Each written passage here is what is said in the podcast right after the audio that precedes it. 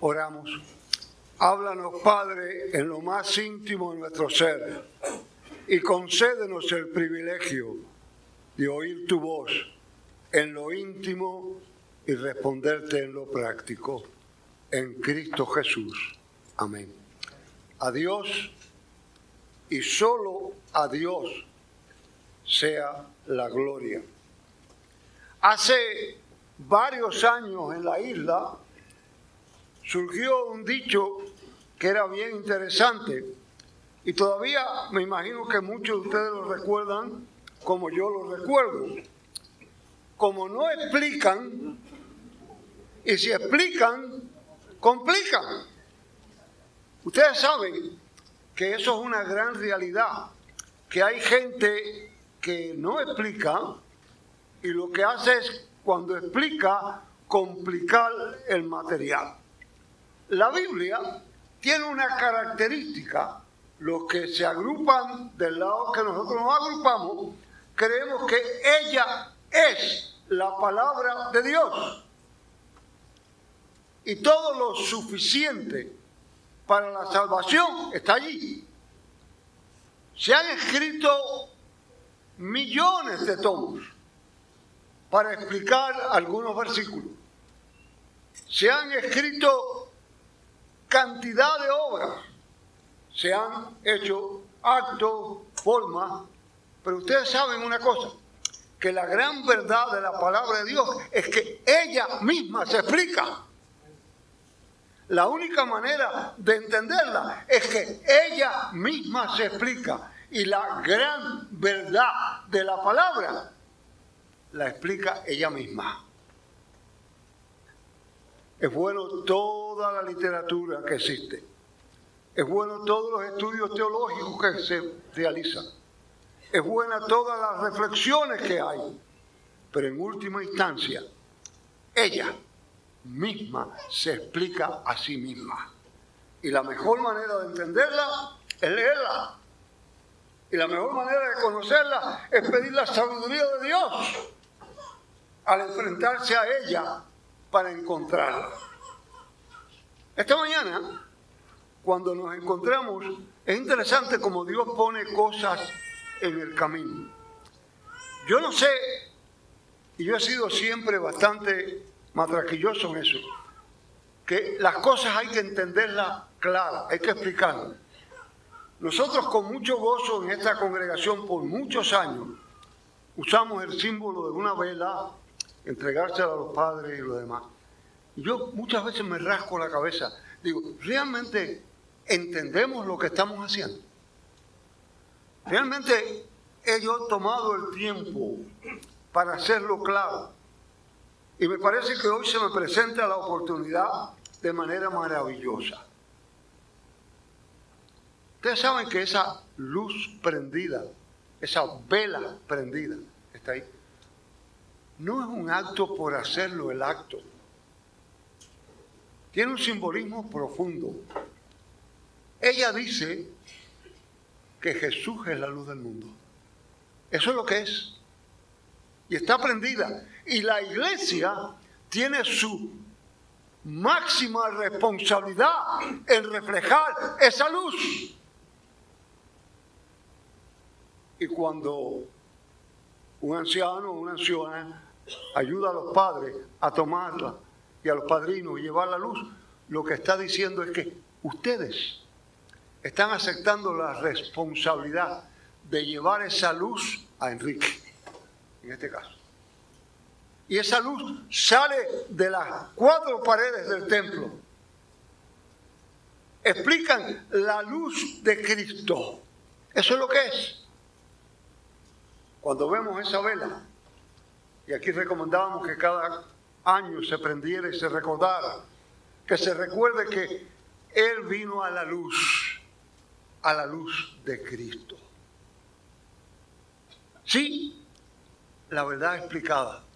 Hoy 11 de noviembre es interesante, habemos dos o tres aquí todavía que quedamos, que graduamos del mismo colegio, que tuvimos el privilegio de graduarnos y hoy se cumplirían 119 años del colegio presbiteriano la progresiva.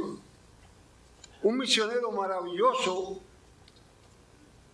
trabajó allí el doctor Robert L. Wharton, nunca llegó a dominar perfectamente el español, pero qué hombre apasionado para dominar el amor, el compromiso y ver sus estudiantes echar para adelante. Él no aceptaba excusas para que un estudiante no triunfara. Si había pasado por las aulas, tenía que triunfar, tenía que echar hacia adelante. Tenía una característica, los que sufrieron la disciplina de él, de que cuando estaba con verdadero coraje, yo no sé de qué manera, los bigotes se le movían. Y era un peligro. Pero cuando alguien estaba fallando, era llevado a su oficina. Y la frase era siempre la misma. No fallaba. Y yo la recuerdo con mucho gusto. Él lo miraba a la cara y le decía, muchacho, muchacho, muchacha, muchacho, tú has recibido la luz. A ti se te ha alumbrado el camino en Cristo. Y así el segundo, sácale la mantequilla a la leche. Y lo que estaba diciendo es, trabaja duro, trabaja duro. Tú conoces la verdad, trabaja duro. Su expresión de sácale la mantequilla a la leche era el trabajo de sacar día a día. La verdad explicada, quizás ustedes al leer el Evangelio pensarán qué gran incongruencia. La semana pasada ustedes escucharon al pastor y leyeron la lectura, porque de tal manera amó Dios al mundo que el que cree en Él no se pierde, mas tiene vida eterna y se presentó de una manera clara, directa, el amor. Y es un tema que es sumamente agradable, sumamente comprometedor, nos hace sentirnos sumamente cómodos. El amor de Dios. Y algunos creen que el amor todo lo resuelve. Pero hay aquí una gran paradoja. ¿O hay aquí una gran incongruencia cuando salimos de aquel verso 16 y nos encontramos en el 19? La condenación. ¿Estamos brincando? ¿Acaso de amor a juicio? ¿Estamos saliendo de amor a juicio? Sí. Ustedes saben que la luz vino al mundo, dice Jesús, llamaron más las tinieblas que la luz, porque sus obras eran malas. El gran contraste de las tinieblas es la luz. Usted hace contraste entre obras malas y obras malas a la luz. El contraste lo hace real en ver. Y Jesús pone en manifiesto que Él es la luz del mundo, no la filosofía que aprendimos, no la cuenta bancaria que acumulamos, no la casa en que vivimos, no la iglesia en que acudimos, no las cosas que tenemos. Él nos dice que Él es la luz del mundo. Y el contraste de las obras malas es todo lo que es contrario a lo que Él enseña. Tú eres enfermera. Tú eres médico. Tú eres carpintero. Eres albañil. Eres maestra. Eres trabajadora social. Eres empleado de mantenimiento. Cada uno de ellos tiene, tenemos que reflejar la luz de Cristo. Donde estemos. La idea esa de que es la iglesia solamente, es el pastor, la iglesia somos todos nosotros y lo reflejamos de día en día, donde quiera que vayamos, reflejamos la luz de Cristo.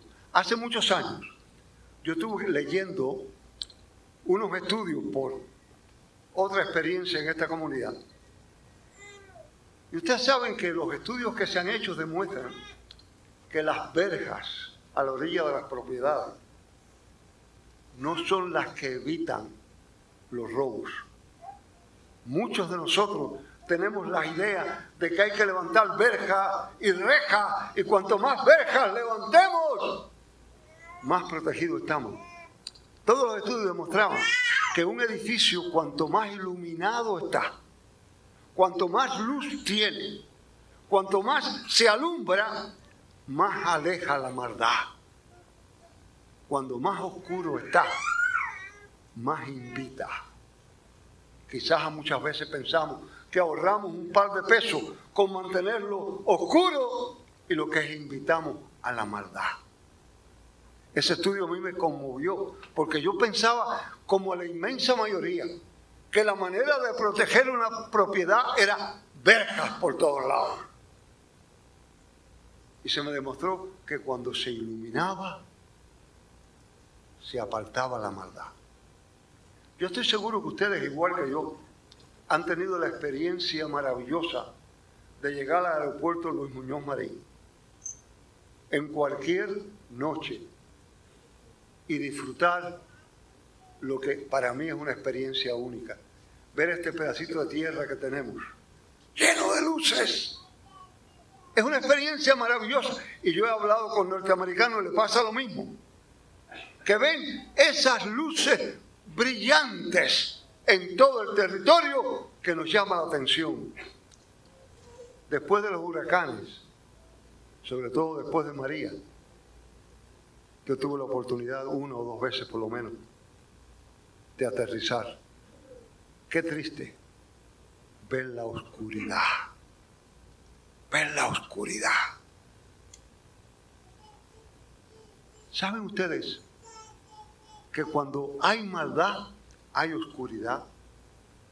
Los mares más profundos, donde no llega ningún rayo de claridad, produce animales ciegos y produce los animales más feroces porque no viven cerca de las cuevas de Camuy. En las más profundas cuevas se han descubierto animales que por la oscuridad, por la oscuridad profunda que existe en el lugar, no son capaces de poder ver. Jesús nos dijo, yo soy la luz del mundo. Somos capaces nosotros, como pueblo, mirando a las escrituras, examinarnos profundamente y venir a la luz sin temor, vivir a la luz sin temor, acercarnos a la luz sin temor. Somos capaces nosotros de reconocer la luz la palabra no puede ser más clara. Él es la luz, él es la, luz. la maldad es las tinieblas. Él es la claridad, la maldad es la oscuridad. Y la verdadera luz resplandece en medio de las tinieblas. Tuve un tío político que vivió toda su vida hasta su adultez en el campo y recordaba, nos recordaba algo que a mí me llamaba la atención. Vivía en una parte del campo donde había muchas siembras de caña. Y ustedes saben las historias que se hacen en los campos de la gente que con los caballos, que los caballos ven cosas y se paran, qué sé yo. Él dice que iba a ver la novia un día e iba en un caballo y el caballo en uno de los caminos del campo se paró y se aguantó en dos patas y no quería avanzar de ninguna manera. Él miró y frente a él había una bola de luces. Él se asustó también, buen jíbaro, buen campesino se asustó, cogió el machete que tenía y lo tiró sobre la bola de, luces y las luces se regaron por todos lados. ¿Qué había pasado? Habían pedazos de caña de azúcar que habían caído en el camino, habían sido pisadas por las carretas y habían echado jugo, eran dulces, y cucubanos o cucuyos o luciérnagas, como ustedes quieran llamarle, habían venido en cientos a comer y habían convertido una luz, una luz, una bola de luz en la dulzura de aquella caña. En esta mañana, nosotros hemos sido llamados a la dulzura del Evangelio. Hemos sido llamados a la dulzura del Evangelio de Cristo. Hemos sido alumbrados por la luz de Cristo y hemos sido traídos y simbólicamente somos una bola de luz. Y en medio de las tinieblas de este mundo, al pronunciarse la bendición esta mañana, saldremos a nuestras distintas direcciones, pero saldremos siendo luz, luz en medio de las tinieblas. La verdad explicada es muy sencilla. La verdad aplicada es aún más sencilla. Jesús te dice a ti y me dice a mí, que Él es la luz del mundo. Y las tinieblas no prevalecerán sobre la luz. Las tinieblas no vencerán. La luz vencerá. Has oído muchas veces que no explican y si explican, complican. Jesús explica y te hace bien sencillo. Yo soy la luz del mundo. La condenación vino en que la luz estaba entre nosotros y se prefirieron las tinieblas. ¿Prefieres tú la luz? Te ayuda el Señor a andar en luz. Amén. Gracias, Padre, por tu presencia, por tu palabra y por tu amor en Cristo Jesús.